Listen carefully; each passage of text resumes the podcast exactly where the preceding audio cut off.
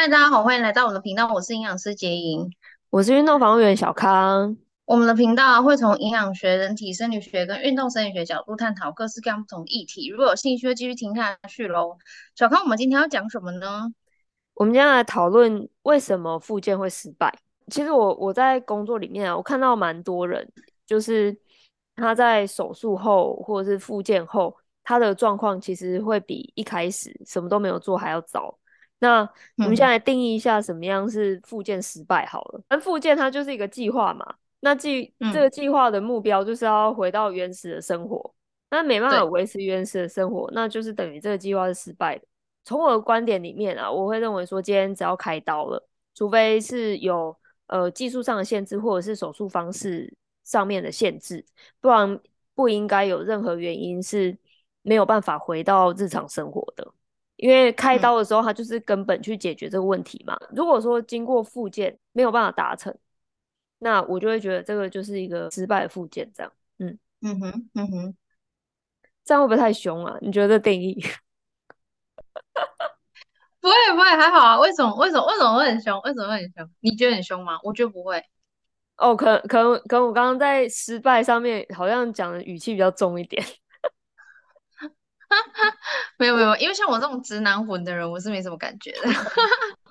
好，反正呢，就是前阵子啊，在一个国际的骨科期刊里面，就有看到一篇文章，然后它里面就就有写说，开刀复健后效果不如预期的原因。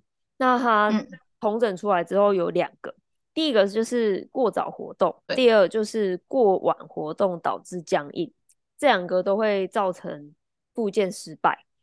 嗯哼，OK。然后你之前不是有遇到一个就是真正失败的案例？诶，我我不确定他他能不能算失失败耶，因为那个其实那个是一个阿伯，然后我就是我短暂协助过他了，就是协助他两次这样。嗯、我看到他的时候，就是他是膝盖开刀。但是他很喜欢打球。他来的时候呢，就是脚就肿肿的，他大腿肌肉就萎缩，然后膝盖没有办法完全弯曲，也没有办法完全伸直，所以他他等于就就不能全蹲嘛，然后也不能正常走啊。嗯、他那个状况是非常不好的啦。不过那时候据他讲啊，嗯、就是他他是说没有人跟他讲说他要去做复健。这样子，嗯，对，嗯、所以，所以我也不知道要要要怎么样定义它，欸。可是以这样的结果，如果这个结果就是终点的话，那不管是不是有人帮他，他也都还是复健失败。对，所以会希望他继续再做下去。他他应该要把把这个状况改善掉，这样。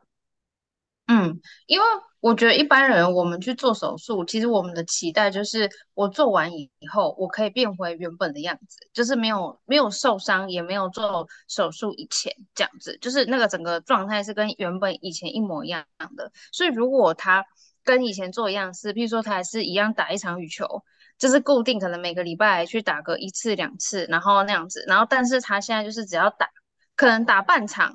或是不到半场，可能打了十五分钟，他就脚开始痛了，就要只能去旁边休息。那我觉得对他来说，他的生活品质就是下降了，所以这件事情就是失败了，对对吧？对，我也这么觉得。那如果你的附件是良好的、理想的，它确实就可以变回原本的样子，对不对？对，其实我也有看过蛮多成功的案例啦，他的确可以回到他原来样子，嗯、而且他可以表现得更好。嗯嗯，所以所以就是有没有好好复健，其实是真的会差异蛮大的。对，好好，所以你要来讲那个复健，它会经过的哪几个阶段，就是大家一定要经历的，就是你没有办法逃的，对不对？就是你没有办法慢，你没有办法很快，就是你想说我可不可以快一点，我可不可以跳级，从第一个步骤直接跳到第四个步骤，没办法，对吗？就是有一些一定要经历的过程。对，其实刚好啊，这这个国际骨科期刊它发表的研究里面，它也有讲到这件事情。嗯，第一，他会建议就是用组织愈合的角度切入，然后去安排整个复健计划。那过程当中，当然会跟医生密切的合作，医生也会根据这个患者的状况去调整他的进度。每一个阶段有每一个阶段要做的事情。那我同整这一、嗯、这一篇文章写的，我把它归纳成有四个阶段。那第一个阶段就是疼痛管理，还有肿胀管理。也就是说，就是不管是受伤或者是刚开刀完，一定会有红肿、热痛这些发炎反应。那这些发炎反应，就是我们在第一阶段的时候要想尽办法克服的。然后还有就是说，除了这个关节本身之外啊，这它周围的肌肉也会因为这个发炎反应而变得比较僵硬。所以要怎么样维持这些肌肉的弹性，也是非常重要的。那第一阶段的目的，就是为了可以进到第二阶段嘛，所以它的组织的愈合要要能够是比较稳定的。那我们要做的就是创造一个比较好的环境，让它去修复。到第二阶段呢，就是要去避免过度负重或活动了。就是说，有人觉得，哎、欸，啊，我消炎啊，我也没有红肿热痛啊，那我应该做什么都可以吧？其实不见得，嗯，呃、因为组织要修复还是需要时间的。所以不痛不代表它好了。嗯。当然，我们在设计这些复健的动作啊，或者是这些治疗，通常会以不痛为原则啦。活动的角度可能就是会看医生他开放的程度，因为这个关节的状况就只有开刀的那个医生他是最了解的。那或者是说，哦，我今天没有开刀，然后但是我有一个附件的医生。那复健医生他因为他学理背景嘛，所以他对这个状况也会是了解的。所以通常医生他就会告诉呃患者说，哎，那你可以动到活动到几度了，或者说他会告诉这个协助他的专业人员，然后去开放那个角度啊。所以就是要在这个安全的范围内去活动这个关节，受伤的关节或者开开刀的关节这样。等到状态状况稳定之后，就会到第三阶段嘛。那第三阶段就可以开始增加那个这些活动的强度了。我以阿北来举例好了，像原本阿北他是坐在床上，然后做那个膝盖伸直的动作。那他在第三阶段的时候，可能就可以移到床边，让小腿就是垂直落下，在床边做膝盖弯曲伸直的这个动作。那这个时候算不算是负重？其实他已经有算是有负重了，因为这个这个负荷啊，就是他的自身体重。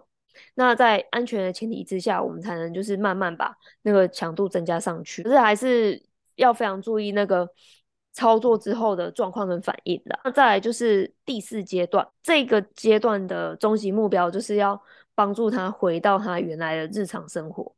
那包括他的职业也是。嗯就是日常生活，它就它不一定牵涉到工作嘛。是日常生活，它就是最基本的，就保底的。所以恢复日常生活之后，可不可以马上调运动？其实是非常不建议的，因为组织它还是会需要修复到有一个强度，它才能回到可能你的职场上，或者是你喜欢的运动上面这样子。嗯哼，那第一个阶段，他在那个消他的肿啊的时候，他大概会经历多久？呃，每一个每一个关节会不太一样啊，那它也有可能会因为手术方式的不同而有差异。不过，如果以膝盖来讲的话，嗯，就是我目前看到比较多研究数据，大概就是至少要在一个月内是可以完全让它消除那个发炎反应啊，然后让它的关节活动度是正常的这样。那当然就是他在做他关节活动的时候是没有痛觉的哦，是不会痛哦。那他在那一段过程当中，他就是冰敷是吗？还是他要做什么事？会很多可以做，欸，诶，会有很多可以做。冰敷它当然是一个啦，那可能有一些会针对周围的肌肉筋膜，然后去去做一些放松，或者是说会会在这个时候一样刺激肌肉去去收缩，那它也可以让关节周围的循环变得比较好。对，所以它会按摩是吗？它是按摩嘛？就譬如说你接受按摩也是一种消炎是吗？呃，按摩会是一个蛮好的工具，可是就是按法会很重要了，因为有时候过度强烈按摩反而是会让那个组织就是更肿、发炎更严、更厉害。对对对对对。哦，嗯，所以他通常还是要接受呃，就是医疗人员，就是专业人员的协助，然后看说，哎，我现在这个时候就是做冰敷，那冰敷完了以后，哎，可能可以做别的，那可能可以做适当的按摩，或者是做其他，是吗？就是呃消炎他，因为他消炎应该不是吃药吧？他消炎会给吃药吗？也会吃药啊，就是我也会吃药，对，有有一些会吃药啦，然后嗯。我觉得在复健过程当中有专业人员协助，一定是比较安全的。嗯嗯，因为我也有看过，就是、嗯、呃，像有一些受伤的人，然后他的伤很久都没好。那我遇到他的时候，可能就会问他，哎、欸，他过去怎么受伤，什么什么，平常都做什么？我最常听到就是啊，我都有冰敷啊，为什么不会好？嗯哼，这个又是另外一个话题，这样就是冰，我们都知道冰敷很重要，但是冰敷的功能它就是止痛而已。对。那止痛就是基础的，它没办法借由冰敷，它就让你整个好起来。哎，它只是可以让你短暂不痛，嗯哼，但它没有实质上为这个关节真的做什么，所以不会好。只冰敷的话不会好。哦哦、OK，所以它可能是不是要做冰敷？有时候要做电疗，有时候要做适当的按摩，有时候要吃药，就是复合式的都会在第一个阶段发生，是吗？这些止痛的跟消炎的作用。是这些，就是要看医嘱怎么样去安排啦。嗯，好。然后第二个阶段的话，它大概会经历多久？就是因为前面第一个是一个月嘛，一个月止痛完之后，到第二个月，他自己稍微做一点轻度的活动，那个大概会多久？呃，其实要就是也是跟刚才一样，就是要看你受伤的关节，嗯、还有你手术的方式跟你的组织。嗯、那、嗯、当然每一个组织它有不同的愈合时间啦。以肌肉来讲的话，嗯、它它整个在很好的环境下要长好，那它至少要六到八周嘛。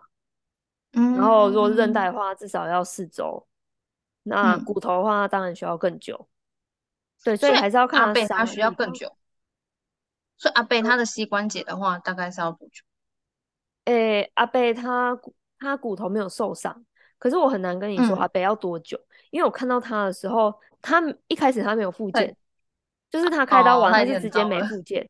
那、哦、加上我跟他接触的次数有限啊，嗯、我看我只看过他两次而已，所以我很难回答说，哎、嗯，那、欸、他到底要多久才可以？而且这通常会会跟医生有比较密切的讨论的。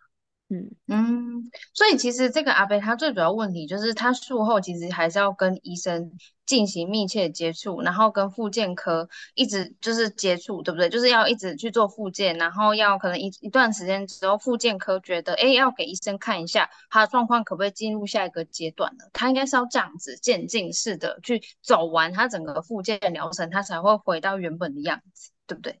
是，是会比较会比较理想啊，一定会比就是自己。嗯自己弄，就是例例如说，哦，我只有自己冰敷啊，我哪一天等到它不痛了，这样，嗯，因为其实，在复健过程当中要做的事情真的是蛮多的。所以那个阿伯他就是医生在讲，他没有在听，所以他没有去接受复健，是不对？呃，这我不知道啊，因为医生在跟他讲的时候，我没有在他旁边，那就、嗯、就我听到他是跟我说，没有人告诉他要去复健。但是这也有可能是个误会。Uh, OK OK 好，然后所以就是一定要经历这完整的四阶段，其实你才会变好啦。那因为我我我我有一个个案，就是阿姨，那她就是怎样？她就是她今年七月的时候，她就是要去做那个关节置换，也是膝关节的置换术。然后因为她现在我接触她的时候是三月，然后她其实现在就开始一直做复健了。然后，因为我为什么接触他，是因为他就是也是胖，然后因为体重太重的话，对于膝关节是很大负荷嘛，所以他一定要减重。然后从一开始到现在，他已经减四公斤，所以他每一次减一点点，其实我觉得对他的膝关节都是有帮助的。然后再直到七月的时候去做那个关节置换的手术，但是我那时候其实是很惊讶，是我不知道说哦，原来手术之前也要进行那么长一段时间的复健治疗。因为他现在每个礼拜都会去做两次的复健治疗，所以其实是不是不管是手术的前跟手术的后，都其实都要做复健治疗？对，这个是我觉得这是最理想、最好的安排啦。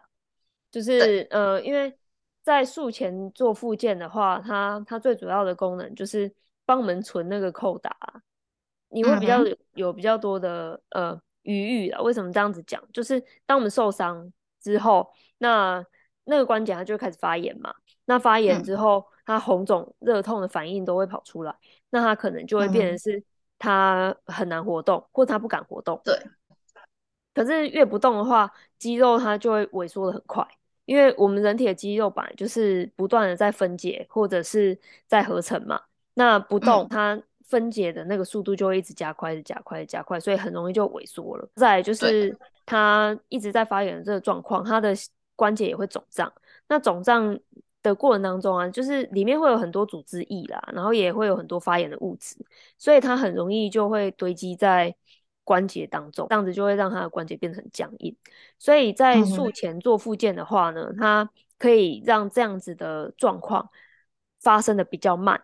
我们很难期待术前复健要把他腿练得很壮或者什么的。嗯，我觉得，我觉得这是、嗯、这是困难的啦。以我经验来说，但是、嗯、但是却可以有效的去减缓他的这一种因为受伤而造成的耗损。所以术前的复健的确是很重要。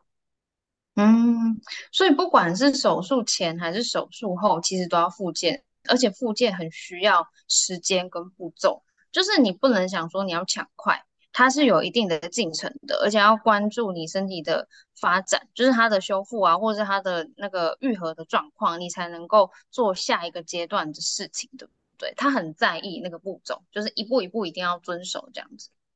对，我觉得复健的步骤是很重要的，因为像有一些那种复健的专书啊，它其实写的很像食谱，诶，它就告诉你你几周你要做什么做什么做什么。那以我经验就是只要照做，然后然后跟医生的合作良好，通常都很很成功。那个附件的人，他的关节的表现、运动的表现、生活表现也都会变得比较好。对，所以那个时间还有那个那个每一个进程，我觉得都是非常非常重要的。嗯嗯。有有些人好像比较辛苦的是他，嗯，在做复健的时候，因为由于时间耗，就是耗时比较长，那他可能是因为工作，所以他才导致他的特定关节耗损，他才需要做手术。然后变成说，他如果手术完以后，他会想要尽快回到职场上，但是这件事情其实是、嗯、因为他就过早再度使用它，啊、他就还没有愈合。其实他会不会就是有可能还要再动第二次、第三次的手术，然后他整个。就是状况会越来越糟，对不对？如果你一直不断的就是这样的话，对，其实我看到蛮多案例是这样的，就是他会变成要一直重复开刀，嗯、所以其实我觉得在决定开刀之前，他有一个呃全面性的规划是很重要的，就是说在开刀之前，就是必须要接受自己会有一段时间真的没有办法回到职场上，但是其实。呃，虽然说这样看起来时间要花费很久了，还有什么四个步骤，然后怎样还要慢慢的，就是我我那个手还不太能动，还是脚还不太能动，要等到它怎样不痛什么的，听起来很麻烦。嗯、可是对，可是呃，以我以我看到的，在我的经验当中，我觉得其实这反而是最省时的方法，因为你就是一个受伤，嗯、然后你就是开刀把它修好，去做一些复健治疗，或者是。保守治疗其实都一样，反正你在做复健的时候，你就是一口气把它弄好，就是呃集中休息的时间呐。那这样子其实会比较快，因为你集中休息的时间，你就是可以让你受伤的组织就比较可以赶快长好嘛。你如果要跳接的话，就会变成是好，可能我某个组织已经修复到修复了百分之三十好了，就你今天一扯一动，哎、嗯欸，它又它又它又断掉了。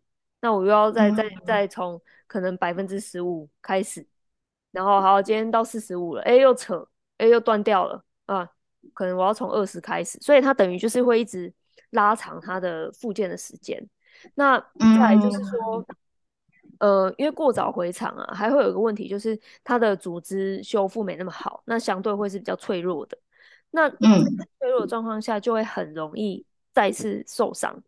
那受伤的地方可能同关节，但是不同部位，所以多次开刀之后啊，就是里面，呃，里面的状况其实会蛮蛮糟糕的，就是因为你开刀一次，你就是会红肿热痛一次，那你那些发炎，呃，累积的那些发炎物质都在关节周边嘛。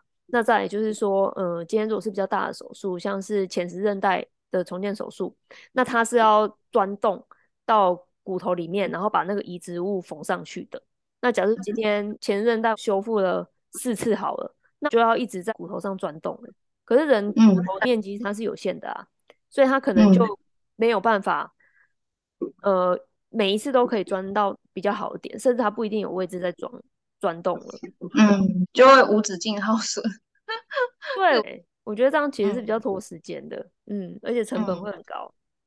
嗯，不过其实我遇到的，我觉得，就是可能有听到一些案例是，他是真的没办法，因为如果他不回去工作，就是因为你不可能在工上班的地方就是请假那么久啊，所以，因为他只要工作的时候，他做工作他就用到他那个关节，所以如果说他一定要休息那么长，然后尽量减少使用它，然后又良好的复健，他可能只能离职。我觉得这个就是真的很辛苦。如果他是因为就是他工作就一直会用到。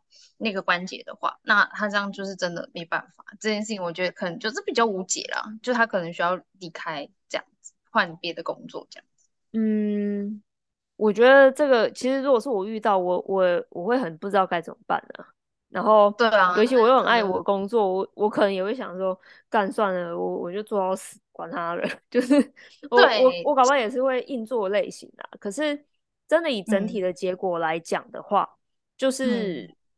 嗯把坏掉的地方修好，还是比较实在的。他这一段时间可以换回他比较好的身体机能，嗯，那他也许可以找到就是一样的工作。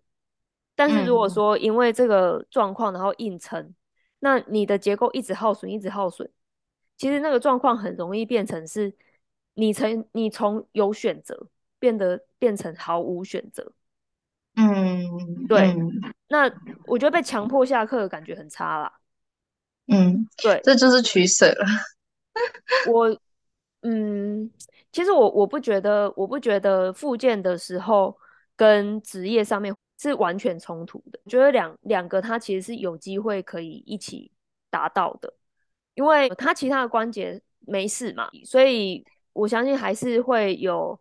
可以做的事情，只是说形态会跟以前不一样。当然，当然了，因为我不了解每一个工作，可是，可是我我会比较鼓励大家是不要不要觉得说我今天休息，我就是跟我职业冲突，因为因为人体它就是有极限，我们就是人，所以它就是有一天会爆，那就是看说你是要把它就是耗损到你毫无选择，你到最后只能放弃这个职业。嗯，然后，然后不得不开刀，还是说今今天就是你把修复的这个这件事情做好，那就算你开刀了，你把它好好复健好，那也可以再降低日后重复开刀的这个几率。对啊，我觉得这心脏真的要蛮强的，因为如果说我也会不安的，就是我也我也会有想要，我也会想要发挥，那我我一直没有办法发挥，然后我一直。坐在那边干等或是什么的，其实对我来说是非常煎熬的。对，然后当然大家有很多要考量的因素，嗯、但我只能说，在我的经验里面，就结果而言，拖着伤去工作，它的成效可能大部分都不会是如自己所想的那么好啦。嗯哼，好吧。呃，我希望大家尽量不要受伤。然后如果受伤了以后，真的没办法了，就是医生觉得评估你真的一定要去动手术了。哦，在呃决定要不要动手术之前，其实可以多问几个医生对于你的病情的一个判断，对不对？就是诶，他们可能会有不一样的呃建议你的治疗方法，对吗？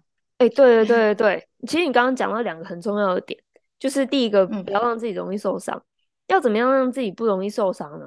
我觉得很重要的关键就是你要不断的去观察你自己身体，也就是说有痛就是不要忍，有痛它就是在到告诉你说，哎、嗯欸，我这边有问题了，所以你忍痛，它就是每一个小小的伤，它都会进进化到你没办法想象的地步，所以你只要有痛，你就应该要去关注它，你就要去了解，哎、欸，为什么我会痛？我要把原因找出来，然后解决它，那这样子就会比较不容易受伤，然后也会有比较多的选择权。那再来就是说开刀的部分，嗯、呃，以我过去工作经验来讲，今天如果遇到有一个人他要开刀，那通常通常会比较建议是，呃，可能会问大概三个医生左右啊，就是去听那个综合的意见，这样、嗯、受伤的人本身他就是也要去评估说，哦，他未来的生活，还有他要怎么样去，他要去哪里复健，哎，我觉得这个蛮关键的，就是像像我看到蛮多，就是好一说要开刀，好开，可是他不知道他要去哪复健，然后就好像随便就就找一个啊，完了不适合，或是哎没有概念或什么的。我觉得这样在这样的过程当中就很像，嗯、呃，哦，可能就是可能就像我自己一个人，然后开车去南美洲，然后我没有带地图的感觉，然后我事先我也不查资料，这样，啊，我就在那边开。其实我觉得这样子，这样遇到危险会会比较会比较多啦，嗯嗯，然后成功的几率也会比较低。所以除了可以问不一样的医生啊、呃，可能可以问个三个，然后取中间的建议。那嗯，也可以去了解说，哦，我术前术后我应该要做什么？那当然也也是考虑说，哎，我我今天要开刀吗？还是不开刀？如果要考虑要不要开刀，那这个当然就可以问骨科医生跟复健科医生。就是都问嘛，因为骨科就是负责开刀，那复健科就是呃主要以保守治疗为主，这样就是不动刀这样子。嗯嗯嗯，所以这些都是大家可以去考量的点。嗯，就是如果你前面做的功课越足够的话，你后面的呃执行就会比较顺利，就可以省时间，而且可以得到最大效益这样子。对，然后还有就是你刚刚说的预防。就你前面，嗯、你前面如果预防越好，其实你甚至不用做这些功课。嗯哼，所以就是不要忽视自己身体上的不舒服了。嗯。好，希望我们今天提供的这些资讯可以帮助，就是呃，可能你的家人好，或者是你的朋友，就是我真的遇到这个事情，因为我觉得，因为我以前整间隔壁就是骨科，然后骨科就是跟菜市场一样，就是超多人的，对，所以我觉得这个族群其实是非常大的。然后以后我们也年纪也会变大，所以也有可能会遇到这样的一个问题。然后如果先知道的话，我觉得可以避免很多不好的事情发生，这样。